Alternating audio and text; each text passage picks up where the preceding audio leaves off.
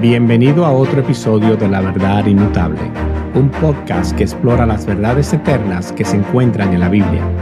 Soy su anfitrión Ramón Polanco. El tema de hoy es alegría versus felicidad. Y como versículo vamos a estar evaluando a Filipenses capítulo 3 versículo 1 que dice, pase lo que pase, alégrense en el Señor vamos a explorar la diferencia entre la alegría cristiana que viene de Dios y la felicidad que depende de las circunstancias. Es común frecuentar mientras vamos transitando en ver calcomanías en los autos que anuncian toda clases de cosas imaginables. Algunas que he visto decían, la felicidad es estar casado. Otra decía, la felicidad es estar soltero. Y otra media chistosa, decía, la felicidad es imposible. Pablo nos exhorta en Filipenses capítulo 3 versículo 1, pase lo que pase, alégrense en el Señor.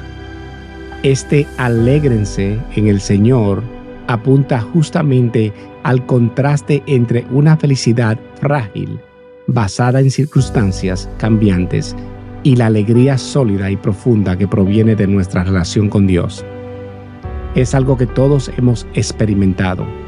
Cuando las cosas marchan bien, cuando tenemos salud, trabajo, dinero, amor y logros, nos sentimos felices. Pero basta una situación difícil, una pérdida, un problema, para que esa felicidad se esfume. Como seres perecederos y limitados, nuestro estado de ánimo sube y baja dependiendo de cómo sopla el viento de la fortuna. En cambio, la alegría del cristiano tiene un fundamento mucho más firme. Descansa en la roca sólida, que es Jesucristo, y en la obra eterna de salvación que realizó por nosotros en la cruz.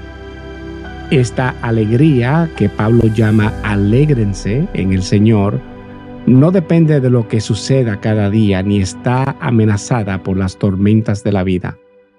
Veamos algunos otros versículos sobre esta alegría duradera. Juan capítulo 15 versículo 11 dice, Les he dicho estas cosas para que se llenen de mi gozo. Así es, desbordarán de gozo. Así que Jesús nos da su propia alegría. Luego en Gálatas capítulo 5 versículo 22 menciona la alegría dentro del fruto del Espíritu Santo, junto al amor, la paz, la paciencia, son manifestaciones espontáneas de la presencia de Dios en nosotros, no resultados de nuestra disciplina o voluntad. La palabra de Dios nos libera de la presión de fabricarnos alegría con nuestro positivismo. No tenemos que pretender estar alegres por fuerza de voluntad cuando en realidad hay tristeza en nuestro corazón. Podemos ser sinceros con Dios y reconocer nuestro desánimo, angustia o dolor en sus manos amorosas. Y a la vez podemos acercarnos y abrirnos con fe a recibir esa alegría sobrenatural que el Espíritu derrama, una alegría no basada en circunstancias, una alegría arraigada en nuestra unión con Cristo, un gozo que fluye como un manantial en medio de cualquier valle oscuro que atravesemos. Incluso en tiempos difíciles, podemos tener esta alegría sobrenatural.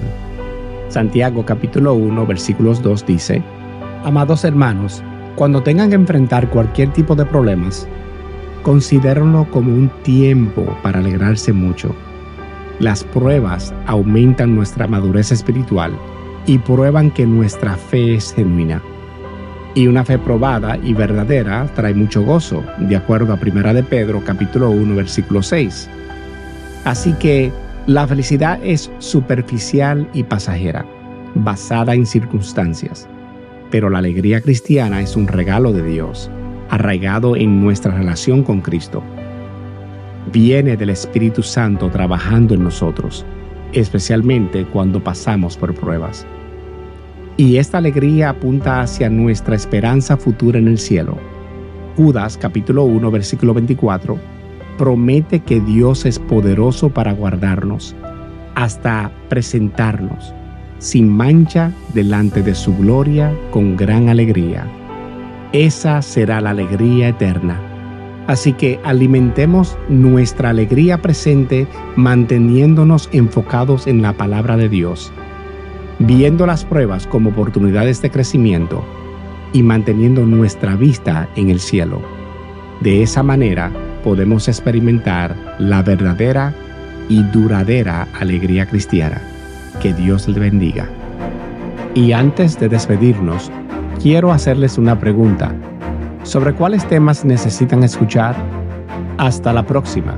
Y no olvides, si tienes alguna pregunta, la mejor manera de enviarla es grabando tu voz junto con tu nombre, mencionando de dónde nos estás contactando usando tu teléfono celular y enviar la grabación al correo podcast verdadedios.com.